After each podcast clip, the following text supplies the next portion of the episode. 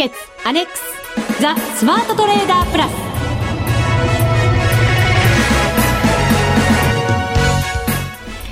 全国のリスナーの皆さんこんにちは。内田まさです。この時間はザ・スマートトレーダープラスをお送りしていきます。まずは福様にご登場いただきましょう。国際テクニカルアナリスト福永博之さんです。こんにちは。よろしくお願いします。よろしくお願いいたします。はい。今週も福島さんがお休みということではい。2週間連続になりましたね。福島さんどうしたんですかね。うん。ちょっとお体の調子でも悪いとねちょっと心配ですね。ええ。ー、まあでもね夏に入ってきまして夏休みを前にいろいろ忙しいのかもしれません。ね。ね、はい、こなしておかなきゃいけない仕事もあると思いますので頑張っていただいて。はい、はい、えー、今日は2人でお送りしていきましょうオリンピックも盛り上がってきましたよ。いやね、あの、うん、金メダルの数では、そんなに多くないというふうにですね、新聞の順位表を見ると、下の方じゃないですか。はい。でも、総メダル数見ると、すごい数ですね。そうなんですよ。ねねいやですからもう出てる選手出てる選手が結構メダルに絡んでるという、はい、素晴らしいですね。ね今回のねオリンピック特にね。ねはい。この後もまだまだ期待できますからね。そうですね。はい、本当にまあこれで銀メダルの、えー、順位でもね。上がってくれると、まあ、メダルの数によって国内景気も良くなるとかっていうアノマリーもなきにしもあらずなので、はいうん、そうですね、ね、そのあたりでこう盛り上がって年後半に向けて弾みがつくといいんですけどね、うん、そうですね、はい、私のトレードも弾みがついているかどうか。自分から言ってきたということはこれはちょっと今回は期待できるのかな？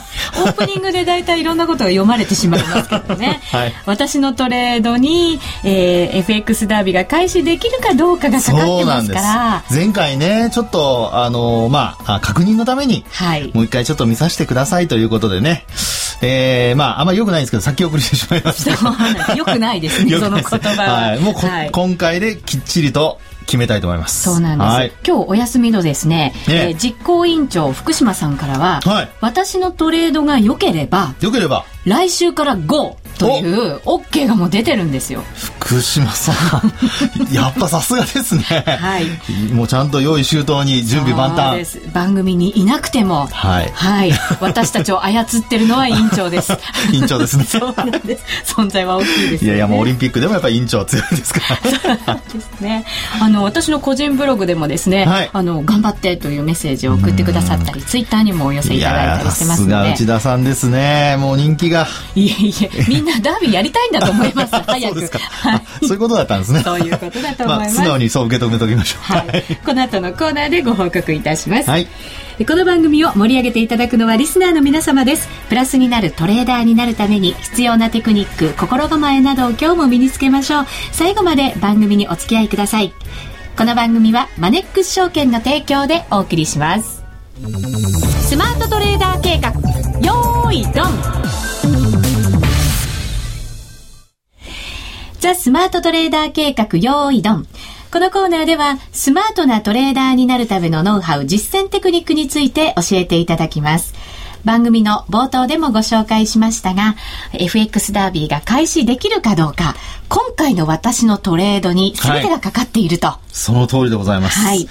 ね、これ2回連続して、えー、いいトレード、まあ、プラスのトレードで、なおかつ、85点以上と。80点以上だったかと思いますが。そうですか。なんかいきなりハードルが上がってますね、これ見ますとね。すいません、私は、まあ、あの、基準はまあ、曖昧といえば曖昧であります。でしたね。はい。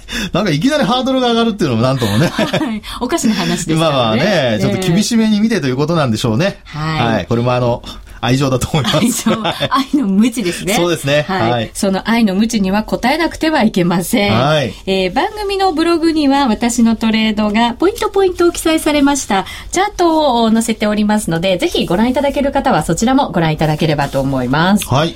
えー、引き続きですね、先週に続いて、えー、5ドル、米ドルの組み合わせで、はい、はい、やっぱりあの、動きを見てきた通貨ペアの方が、やりやすいかなと思いまして、うん、そうですね、えー、はい、そのままチャレンジしてまいりました。いいと思います。はい。まずは、冷やしです。はい。えー、冷やしでですね、トレンドライン、上昇トレンドをしっかりと描いていましたが、はい、7月の25日の日、えー、そのトレンドラインをですね、下を下下に抜ける場面があったんですね。はい、そうですね。はい。はい、えただし、えー、MacD などを見ても、もちろん、えー、移動平均線などを見ても、まだ上昇トレンドなので、はい、私はですね、そこで売りに入るのではなく、はい、もうちょっとタイミングを見てみようと思いました。そしたらその日にですね、しっかり、えー、戻して、戻して、えー、はい、下髭だったんですけれども、はい、戻すような格好で、えー、えー、一応終わってるんですね。移動平均線上回って終わった、はい、そうですね。それからあと、サポートラインの内側に入ってきて終わったってことですね。はい。ありがとうございます。いえいえはい。はい。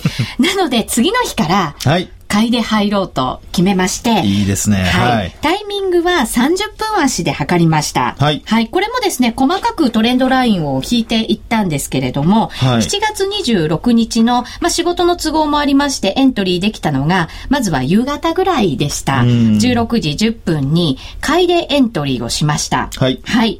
で、これがですね、トレンドラインを引いてたところの、まあちょっと下寄りのところというか、あでエントリーをしまして、はい、300万通貨。ただし、この後ですね、ちょっとこう下に行く場面があったんですね。はい、ちょっとハラハラドキドキだったんですが、えー、大きく上に離れまして、はい。はい。で、えー、上に離れて自分が引いていたラインのところの上限のところで、もう利確をしました。はい、はい。はい。1. 03710のところですね。300万通貨すべて利確をしました。はい。で、その後の動きなんですけれども、しばらく揉み合う動きだったんですね。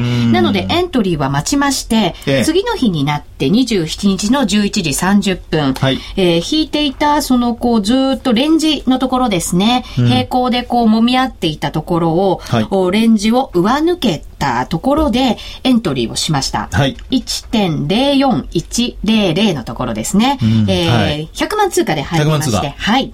で、そこから上昇トレンドをこう、をしっかりと引いていったんですけれども、はい。その、やっぱり2本、レンジでこう引いていきまして、加減のところまで来たところで、はい、もう一回買い足しました。200万通貨。はい。はい、1.04197ですね。200万通貨を買い足しました。これが27日の夕方ですね。はい。で、その後仕事もありまして、えー、これはもうこまめに利確をした方がいいだろうと思いました。あの、30分足で見ていると、MacD がですね、あの、ローソク足は上昇トレンドを描いているのに、はい、えー結構弱い感じだったんですね。そうですね。よく福永さんも言う逆光現象っていうんですか。はい、なので、あんまりこう上に行く力はそんなに強くないのかなと私は思いまして、はい、えっ、ー、と、トレンドラインのその上限のところですね、上のラインのところに近くなったらしっかり利確をして100万通貨利確。はい、その後もう一回、えー、上限に近づいたところでこれも利確。すべて利確をして、す、うん、べ、えー、ての取引でまあ大体100万円ぐらいのプラスだったと。ことになります。やりましたね。はい。あのー、ですね、まあ今回のトレードで皆さんにちょっとお話ししたいことは、まずちょっと冷やしのチャートからご覧いただきたいんですね。はい。で、あのー、まあ今回トレンドライン今、移動平均線に、えー、加えてですね、トレンドラインというのを引いてます。で、トレンドライン、あの、この、まあ、為替の取引のケースで言いますと、すごく髭が長かったりするケースがありますので、うん、はい。皆さんの中には髭を入れていいのかどうかって迷ってらっしゃる方がいらっしゃるかと思うんですよね。で、今回のケース、内田さんの引いている線を見ますと、髭をカットして、引いてますよね。はい。ろうそくの実体部分をベースに引いていると。ですから、始まり値と終わり値の部分を、まあ、結ぶような、まあ、そういうふうな形での、これは線の引き方ということになりますね。はい。で、あの、どちらでもいいです。基本的には。うん、あの、実体部分で引いていただいても結構ですし、えー、あと、髭の部分で引いていただいても結構です。ただし、あの、髭で引いた時にはやっぱり髭で合わせるようにした方がいいですね。うんうん、で、あと、あの、実体ベースで引いた時には、まあ、ろうそくの実体のところで線を引くと。それからあとですね、今回、あの、内田さんが引いた線を見ますと、綺麗に、あの、日本線だけになってますけど、はい、多分トレードをやってる最中にですね、あの、トレンドラインを割り込んだとか、先ほどの話にありましたように、7月の25日って一旦割り込んでるんですよね。はい、まあ、前日に割り込んで、で、25日当日も割り込んでスタートと。うん、で、こういういうケースでは、まあ、引き直しても構いませんので、はい、まあ、何度引いても構わない、何本引いても構わないというのがトレンドラインですね。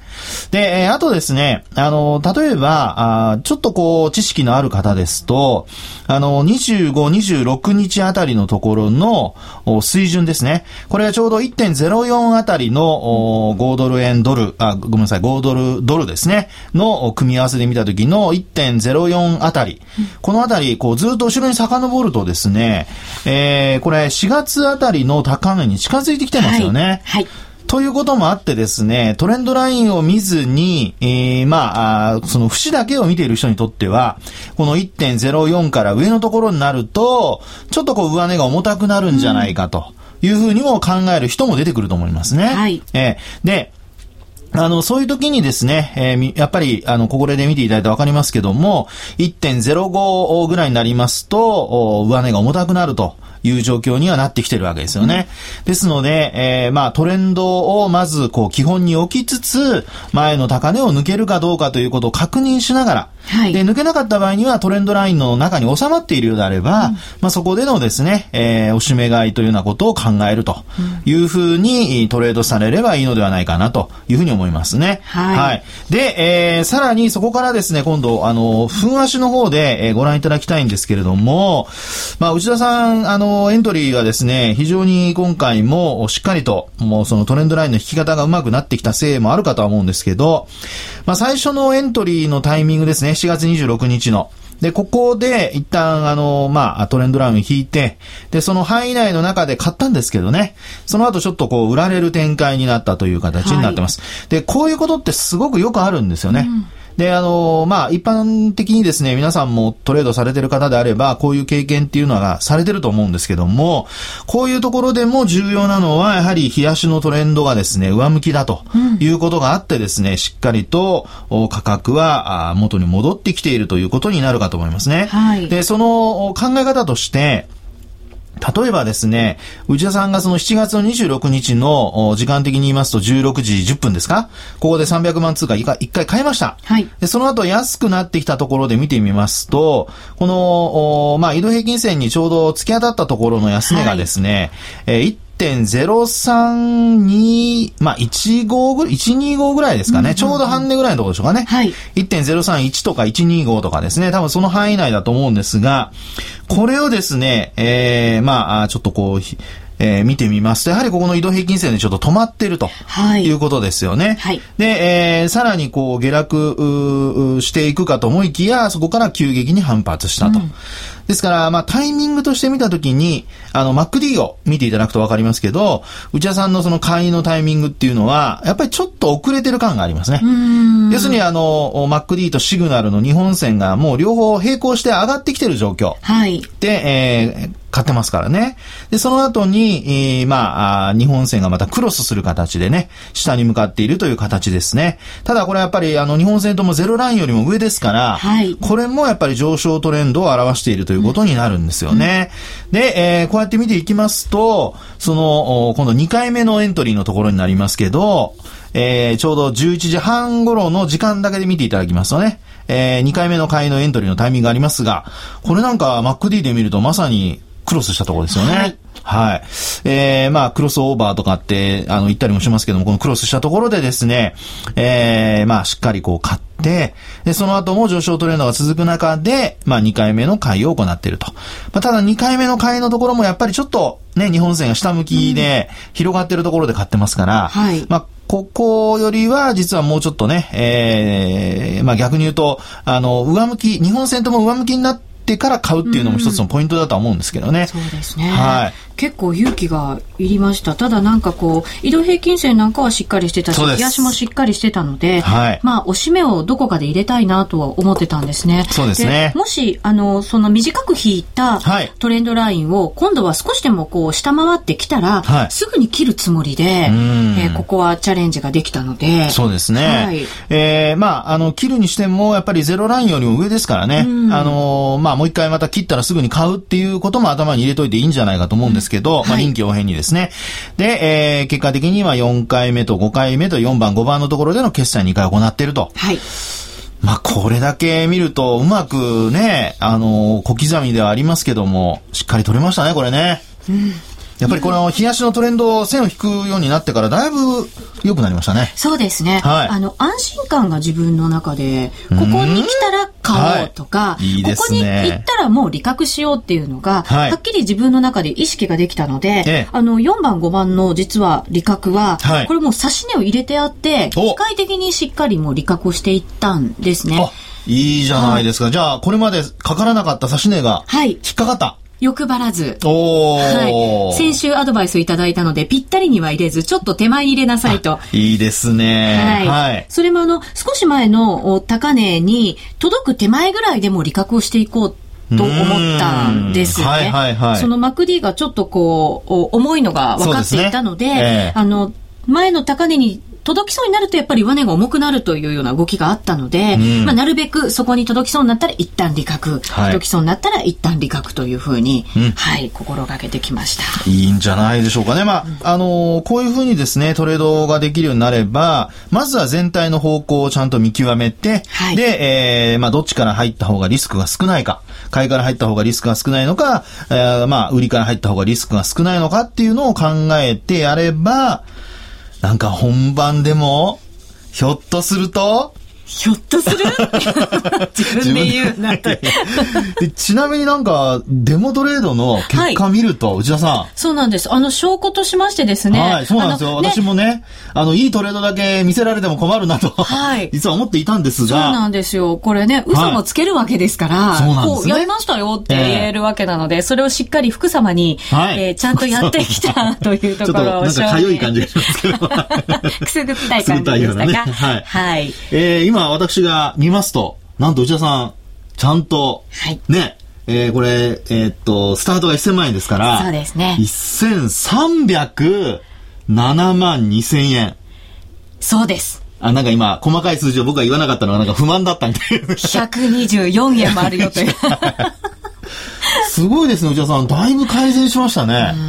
ねえ、ね頑張ってきました。一週間に。やっぱ落ち着いてやれば、内田さん。力があるってことじゃ、分かりましたね、これが。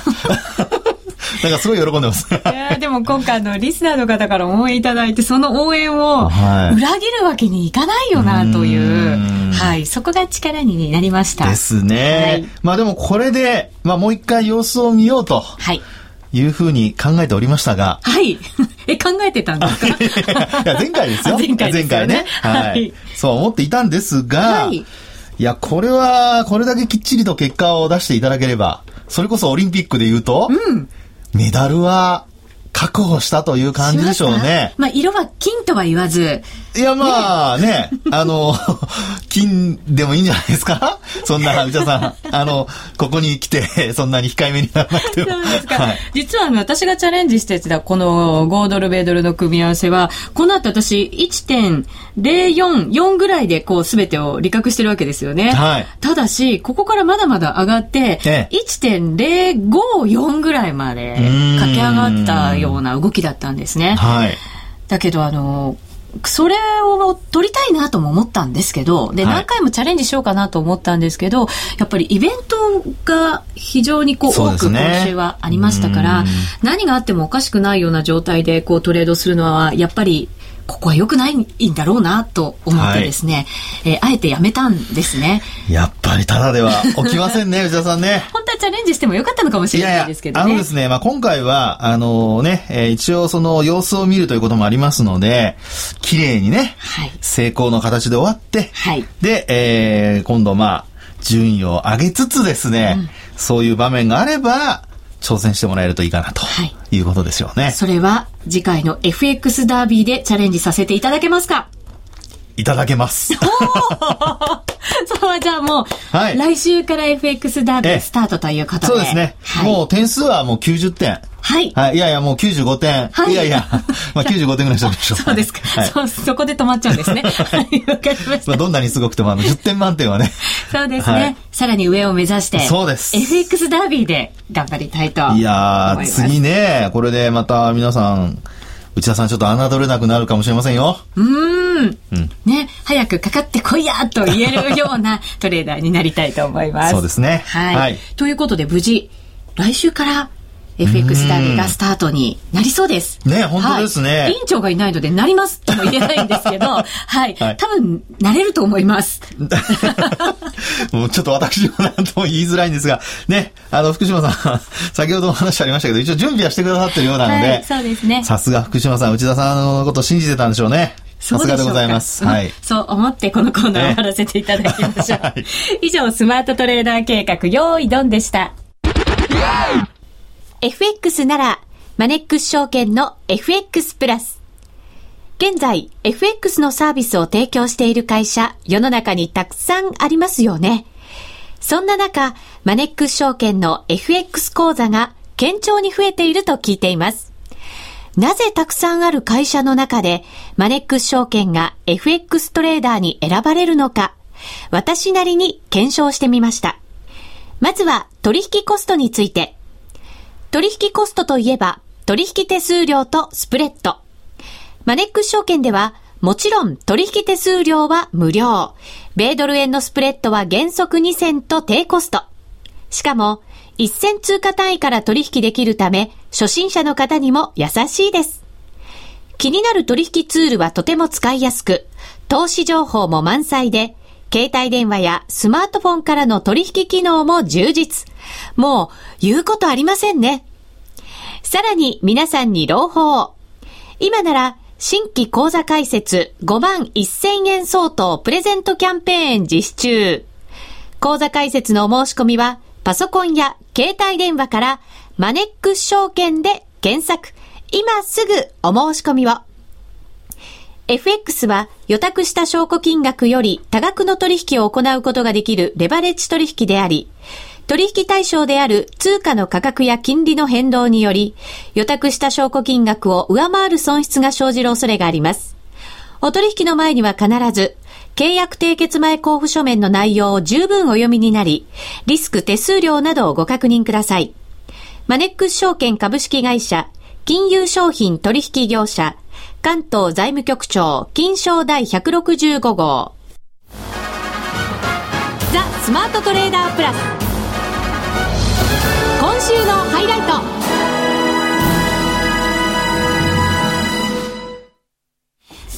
ザ・スマートトレーダープラス今週のハイライトです。えー、この時間は株式市場、そして為替市場について見方を伺いましょう。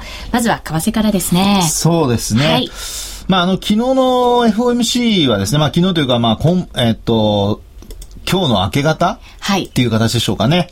えー、一応、まあ、追加の金融緩和見送られたということですね。ええ、で、まあ、それの、その割には、あの、まあ、ドルは、やっぱり、こう、その割にはというか、かあの株の方ですね。うん、まあ、あの、比較的、こう、下げ、えー、渋ったというような感じでしたし、はい、あと、為替の方では、若干、こう、ドルが強含むというね、うん、まあ、そういう展開になりましたね。そうですね。はい。で、あとは、やはり、今晩、もう、6時、7時ぐらいからだと思いますけども、えー、ECB の今度は理事会がどうなるかと。うん、で、まあ、前回のそのね、えー、ドラギさんの発言で、あの、だいぶ、その、期待が高まってると言いますか、はい、あの、まあ、いろいろ言われてる中では、例えば国債の買い入れをね、再開するとかですね、うん、えー、あと他にも何か、あの、緩和策、プラスアルファを発表するのではないかとかという、はい、まあ、ご自分で、あの、ハードルを上げてますのでね。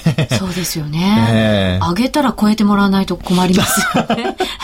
まあ、あの、はってでもいいですからね。下くぐって。いやいや下くぐって。ですか、ハードルの下くぐったらダメですか？まあ、よじ登ってという形でしょうかね。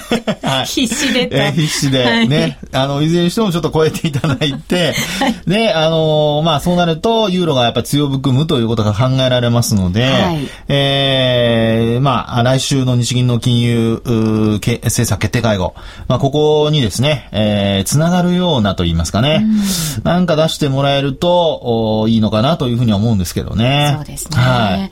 まあ、見方としたら、やっぱり ECB は動動いてくるんだろうという見方の方が多いようですし、ね。はい、そうですね、えー、ですから逆にこれ、期待外れだった場合ですね、はい、ユーロが、まあ、まあ、売られてしまう可能性が出てきますので、まあ、その場合がちょっと心配なのと、あとは、その、まあ、緩和策が出たとしてもですね、例えば、あの、スペインの国債の利回りが低下しないとか、はい、あの、そういうふうな、まあ、資金調達面でちょっと困るような話が今後も続くようなことになりますと、やはり、えー、ちょっとこう、ユーロが弱含んで、えー、手詰まり感というですね、政策面での手詰まり感が出てきてしまうことになりかねないですよね。まあ、そうなるとちょっと売り方の、あのー、まあ、ペースにまた巻き込まれてしまうということになりかねませんので、まあ、ちょっとそのあたり、あの、ハードルを上げた分、何か、あ無事にですね、はい、な何かというか、なんとか無事に、えー、通過してほしいなという感じですね、これね。そうですね。はい。えー、さて、日経平均の方は今日は11円33銭高、8653円18銭で終わっています。小高かったんですが、5番ほぼ動きがなかったような。そうですね。まあ、伸び悩んでしまったという感じですよね。えー、まあ、一時、日経平均株価も8700円台、まあ、午前中ですけども、回復する場面があったんですが、はい。まあ、そこからちょっと伸び悩んでしまったというパターンですね。で、やっぱりいずれにしてもですね、その ECB の理事会を控えて、株、為替ともに、ちょっと動きづらいというところでしょうね。うただ一方でですね、あの、株式市場ではもう、あの、国内の決算が、えー、発表されてますので、はい、まあそういう中で今日ソニーとシャープが、ちょっと下方修正をね、発表してますので、はい、これ明日の反応ちょっとどうなるのか楽しみではあるんですね。一方でこう材料出尽くしの反応になってしまうのか、あるいはさらに売り込まれるのか、ここはだいぶですね、投資家のセンチメント変わってくるんじゃないかなと。いうふうには思いますね。決算発表後の反応って、悪いように思うんですよね。ここまで見てると。ですね。えー、あのー、反応もそうですし、やっぱり中身もですね、ちょっとあの、為替の想定為替レート、これが、あの、変わってなかったりだとか、気象通りだったりとか、まあそうなると今、こう、まあ円高になってる分ですね、マイナス要因と考えられますし、あとはやはり修正しているところでは、やはりあの、一、えー、第一四半期、ちょっとこう、下方修正したりだとかね、通期の見通しは変えてないものの、おまあ第一四半期は、あの、事前の予想よりも下方修正とか、まあそういうところが、まあちょっとちらほらありますよね。で一方で、あの、NEC だとかですね、ちょっと赤字幅縮小とかって話になりますと、はい、あの、まあ、定価部になっちゃってますけども、多少はこう反発するとかですね、えー、ちょっとやっぱりこう、なかなか、えー、数字をそのまま見ただけでは判断しづらいような、まあ、そういう反応がちょっと目立つかなというふうには思いますね。そうですね。はい、日経平均もチャートで見ていただくと、ええ、福永さんはどんなふうにこれですね、今見てますと、あの、例えば日経平均の現物はですね、これ5日25、75っていうのがだんだん集まってきてるところなんですよね。そうですね。はい、えっ、ー、と、25と75はローソク足の上にあって、ちょっと下向きです。はい、そうですね。はい。はい、5日がなんとか支えてる感じですかね。そうですね。今日も5日移動平均線上回って一応終わってるんですね。えー、で、こういう時に、あの、皆さん注意してほしいのは、急上昇か急落かなんですよ。一気に抜けていくか、はい、一気に下に行ってしまうか。下に離れるか。で、これ下に離れた場合は、6月の4日の安値は切ってないもののですね、えー、やはり20、これは5日でしたかね、うん、えー、の安値にですね、近づくことも考えられますので、はい、まあ、この場合はですね、下に離れた時はちょっと要注意ということになるかなとは思いますね。うん、はい。25日の安値が、えー、8320。8365円ですね。8365円ですね。あの、終値ベースね。終値で、はい、そうですね。そのあたりがやっぱりちょっと注目と。そうですね。下に抜けた場合ですけどね。そうです。あくまでも。上に行って25日線を上回って終わってくれるようですと、はい、マーケット的にはちょっとこう反発が続く期待が出てきますので、えー、その場合には、まあ、ちょっと空売りだとかしてる方は、買い戻しも必要かなと思いますね。はい。えー、さて FX ダービー来週からスタートできそうです。はい、皆さんふるってご参加いただきたいと思います。そうですね。この番組でご報告しますので、はい、ぜひ皆さん来週も聞いてくださいね。はい。お相手は福永博之と内田まさでお送りしました。それでは皆さんまた来週。